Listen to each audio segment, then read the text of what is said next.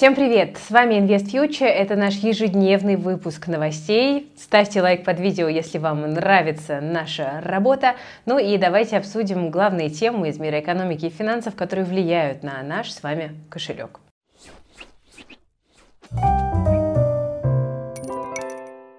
Итак, друзья, начнем с темы дня. Индекс Мосбиржи у нас продолжает расти. Сегодня прибавил полтора процента, а от донных значений сентября уже почти плюс 40 процентов. Если биткоин это новое золото, то индекс Мосбиржи это, видимо, новый биткоин. Кстати, обратите внимание, мы уже подошли впритык к закрытию гэпа, который образовался в феврале прошлого года. Основные драйверы роста, в общем-то, те же. Дорожающая нефть, да, котировки нефти бренд э, добрались до 85 долларов. Снижается дисконт на российскую нефть, сейчас скидка на наши сорта доходит до 20 долларов, хотя еще месяцем ранее было около 35. Ожидание дивидендов от голубых фишек. Сбер, Лукойл, Новотек и многие другие одарят скоро нас своими выплатами. Но учитывая, что российский инвестор любит дивиденды, это может еще долго двигать котировки наверх. Кстати, важную роль также играет и стремительное ослабление рубля. Об этом мы еще чуть-чуть позже отдельно поговорим. Но в целом тут все логично. Валюта растет в цене, валютные доходы экспортеров растут вслед за ней. Ну а в индексе Мосбиржи львиную долю все еще занимают именно экспортеры. Ну, кроме них, конечно же, отжигает Сбер. Акции выросли уже на 130% за 5 с лишним месяцев. Инвесторы с нетерпением ждут рекордных дивидендов от Сбербанка. Ну а когда они поступят на счета, куда пойдут эти деньги? Да, тут э, многие надеются, что инвесторы пойдут реинвестировать эти средства, и мы получим еще один бычий рынок как результат. Но, возможно, радость продлится не так долго. Евросоюз возобновляет активную работу над 11 пакетом санкций.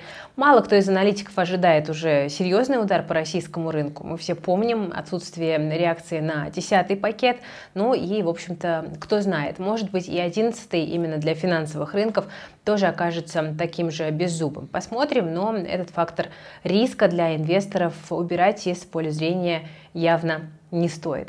Сегодня в нашем голосовании в телеграм-канале If News вы выбрали именно тему роста российского рынка как за главную тему дня, поэтому мы с вами на него посмотрели. А, ну и, пожалуйста, подписывайтесь на If News и завтра голосуйте за следующую тему выпуска. Вечером у нас каждый будний день появляется опрос, где вы можете повлиять на контент, который у нас выходит. Ссылочка на If News есть в описании к этому. Недавно Всемирный банк объявил, что мировой экономике грозит потерянное десятилетие. Серьезный спад грозит в том числе и России. Способ избежать пессимистичного сценария все-таки есть. Это масштабные инвестиции. Но вопрос только, во что инвестировать. Отечественный рынок до сих пор поджимают санкции и инфраструктурные ограничения. И один из вариантов – помогать небольшим компаниям и предпринимателям через краудлендинг – что это такое? Краудлендинг – это система кредитования малого и среднего бизнеса частными и институциональными инвесторами. Предприниматели берут деньги на покрытие кассовых разрывов и возвращают их с процентами. А краудлендинг-операторы, такие как JetLand, выступают здесь в роли биржи и брокера. JetLand – это один из крупнейших операторов в реестре Центрального банка. Команда этой платформы построила систему, в которой инвесторы могут получать высокий доход при относительно низких рисках. Дефолтность за все время работы компании всего лишь 1,3%, даже чуть меньше. Доход инвесторов при этом довольно высок. Те, кто начали инвестировать на Jetland год назад, смогли заработать более 20% к своему капиталу. Другими словами, получил 20 100 рублей годовых на каждые 100 тысяч инвестиций. Доходность моего краудлендинг портфеля за последний год перевалила за 18,5%. Краудлендинг подходит и новичкам. Им доступен режим автоинвестирования, благодаря которому можно гибко настроить уровень риска, сроки инвестиций и диверсификацию портфеля. Потенциальная доходность при этом останется выше депозита или облигаций. Автоинвестирование, кстати, работает при суммах от 2000 рублей, и это отличный способ проверить инструмент с минимальным риском. Оцените краудлендинговую платформу JetLand лично. По ссылке в описании к этому видео можно получить дополнительные 7% к общей доходности от первой суммы пополнения портфеля сроком на 3 месяца. С этим бонусом вы можете претендовать на доходность до 27% годовых. Мы, кстати, недавно говорили о размещении по закрытой подписке акций РБТ, компании группы Института стволовых клеток человека. Там через платформу Rounds привлекается 160 миллионов для разработки пропавших на нашем рынке вакцин от ВПЩ и аллергий. Частные инвесторы могут через альфа-инвестиции вложиться буквально от 10 тысяч рублей. Так вот, к чему это я? Сегодня стало известно, что дочка ИСКЧ, ИСКЧ Ventures, берет на себя обязательство выкупить у инвесторов акции, полученные по закрытой подписке по стоимости инвестирования 236 рублей за акцию. Инвесторы смогут воспользоваться офертой в период с 20 апреля по 20 мая 2026 года, если компания не проведет IPO, не выплатит дивиденды дивиденды или открытое размещение акций состоится по цене ниже 200 рублей за акцию. Директор по инвестициям ИСКЧ Дмитрий Красоткин говорит, э, цитата, «Мы полагаем, у инвесторов не возникнет необходимости и желания воспользоваться офертой при выполнении планов по разработке вакцин и по расширению портфеля препаратов. У компании хороший портфель, опытный менеджмент и сильные партнеры. Это дает хорошие шансы в ближайшие годы на рост стоимости компании. Ну а оферта, по его словам, просто дает инвесторам гарантию сохранности. Вот такой вот интересный а, ход. Э, понаблюдаем, как это э, размещение состоится и что будет дальше. Ну а мы продолжаем тему развития российского фондового рынка. У нас тут Мосбиржа запустила новую платформу для проведения внебиржевых торгов акциями российских эмитентов, которые не выходили на биржу. Сделки будут осуществляться через НКЦ, а не напрямую между покупателем и продавцом. Вначале доступны акции семи компаний. Я даже не буду их перечислять, вряд ли они многим знакомы, но со списком вы можете ознакомиться в нашем телеграм-канале ИФ Стокс, там сегодня про это выходил материал.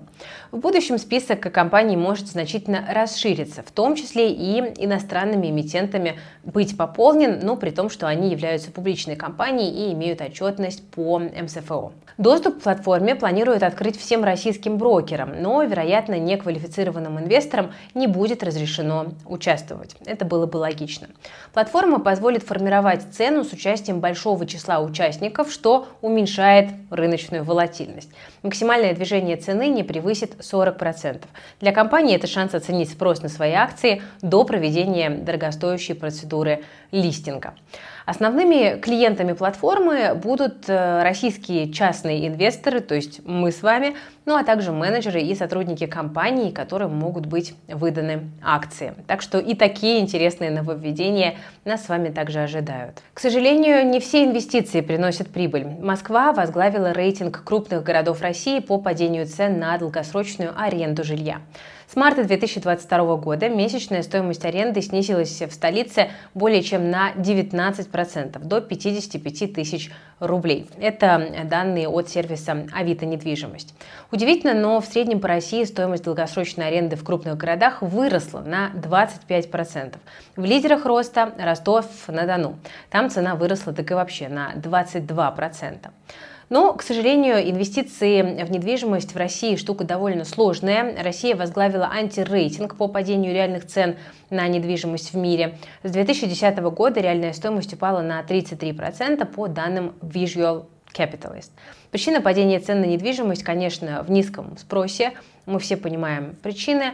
Поэтому конкуренция за арендаторов очень высокая. Это вынуждает продавцов э, давать большие скидки. Чтобы привлечь клиентов, э, около 50% продавцов согласны на размещение квартирантов с детьми и домашними животными. Примерно 20% стали менее требовательными по отношению к составу и национальности нанимателей, говорят эксперты. Ну и еще порядка 40% готовы разбить сумму страхового депозита на две части, чтобы снизить единовременную финансовую нагрузку на квартиросъемщика. Так что, если сегодня вы рассматриваете покупку недвижимости под сдачу в долгосрочную аренду, то нужно хорошенько подумать. Интересные объекты однозначно есть, но нельзя купить вот первое, что попалось вам на глаза, и рассчитывать, что вы будете получать стабильный высокий доход. Да? Здесь требуется определенная грамотная подготовка, опыт и навыки. Разговоры о слабом рубле продолжаются, особенно после того, как он опустился ниже отметки 80. И это вызывает все больше вопросов. Вот в одном из наших последних новостных выпусков я упоминала, что выход Shell из проекта «Сахалин-2» существенно сказался на курсе рубля.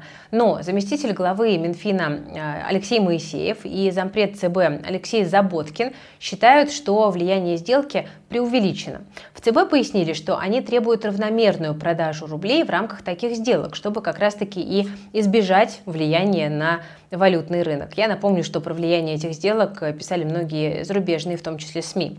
Текущее ослабление рубля, по словам Заботкина, связано со снижением экспортной выручки из-за введения потолка цен на российскую нефть. И он добавил, что экспортная выручка начнет восстанавливаться после достижения дна из-за установления потолка цен на нефтепродукты. Стабильный анализ от ЦБ. Будем расти после падения или падать после роста. Заботкин э, также отметил устойчивый рост импорта товаров, включая необходимость восстановления производственных э, цепочек.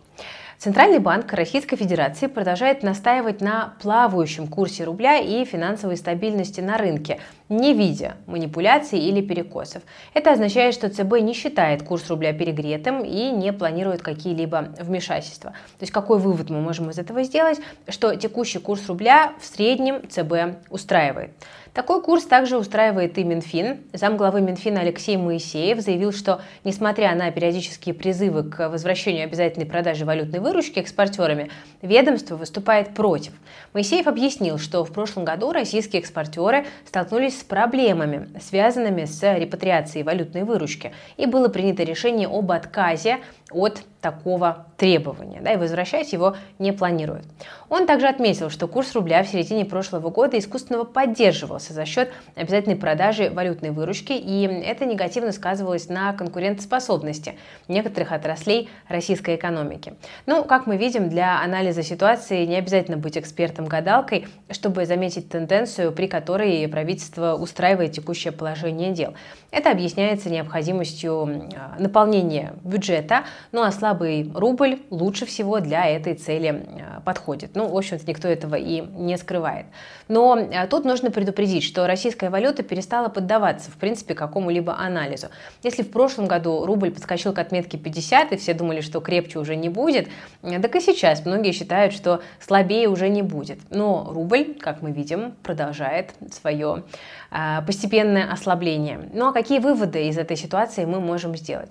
Текущий курс рубля устраивает устраивает и ЦБ, и Минфин, так как он способствует наполнению бюджета. Но динамика курса рубля остается сложной для анализа, и никто не может с уверенностью предсказать его дальнейшие изменения.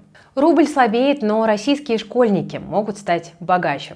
Тут в Госдуме предложили доплачивать ученикам школ деньги за отличную успеваемость. Только деньги пойдут не на банковскую карту, а на пушкинскую. С нее можно оплатить билеты в музеи, кино, на выставки, театры и многое другое. Такое предложение высказала депутат Госдумы от «Новых людей» Анна Скрозникова в обращении к премьер-министру Михаилу Мишустину. Плюсов у инициативы на самом деле сразу несколько. Если за пятерки начислять на эти карты деньги, то у школьников появится мотивация лучше учиться, ну и с миром культуры они познакомятся ближе, потому что деньги с пушкинской карты, по сути, можно тратить на мероприятия культурного развития, да, как я уже сказала, музеи, выставки там и так далее. Тут уточняется, что все будет происходить автоматически.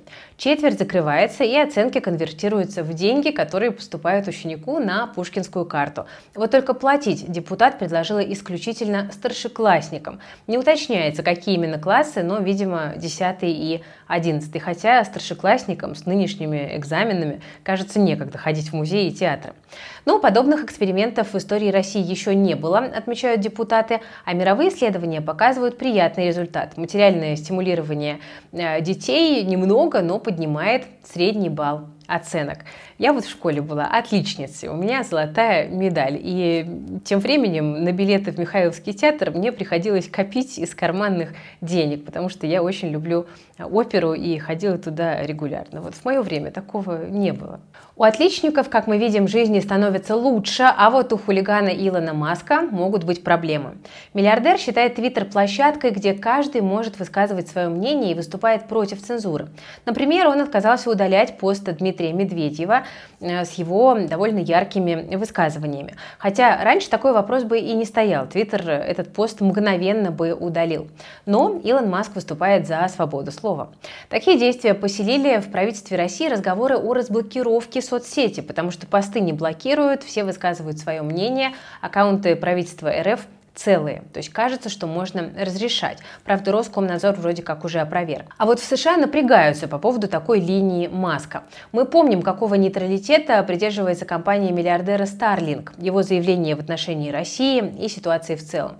И это, конечно, сильно контрастирует с политикой Штатов, но вот только играет в экономике страны Илон Маск очень большую роль, и как-то придавить его не получится. Он спокойно катается в Китай к высшим представителям правительства и говорит, ну вот вообще абсолютно что хочет, да, он не подконтролен. Но, кстати, в Белый дом Маска так и не пригласили с момента начала президентства Байдена. То есть отношения явно далеко не самое лучшее. Но во что это по итогу может вылиться, остается пока загадкой. Выходные закончились тем, что 45-й президент США Дональд Трамп опубликовал в своей социальной сети Truth Social сообщение – ну и, собственно, после этого никаких дополнительных комментариев не последовало. А, мы не будем сейчас обсуждать геополитику, не про это наш канал, но помимо а, конфликта на востоке Европы снова обострилась ситуация вокруг Тайваня. Различные СМИ и агентства сообщают информацию, которую сложно подтвердить, о том, что китайские военные самолеты выполняют маневры вблизи острова и отрабатывают удары. Геополитика довольно сложная тема, и если вам интересно, чтобы мы подробнее разобрали недавнее обострение ситуации вокруг Тайваня, обязательно напишите об этом в комментариях. Можем сделать такой вот э, спецвыпуск по этой теме, потому что она на самом деле является одной из доминирующих для рынков сейчас.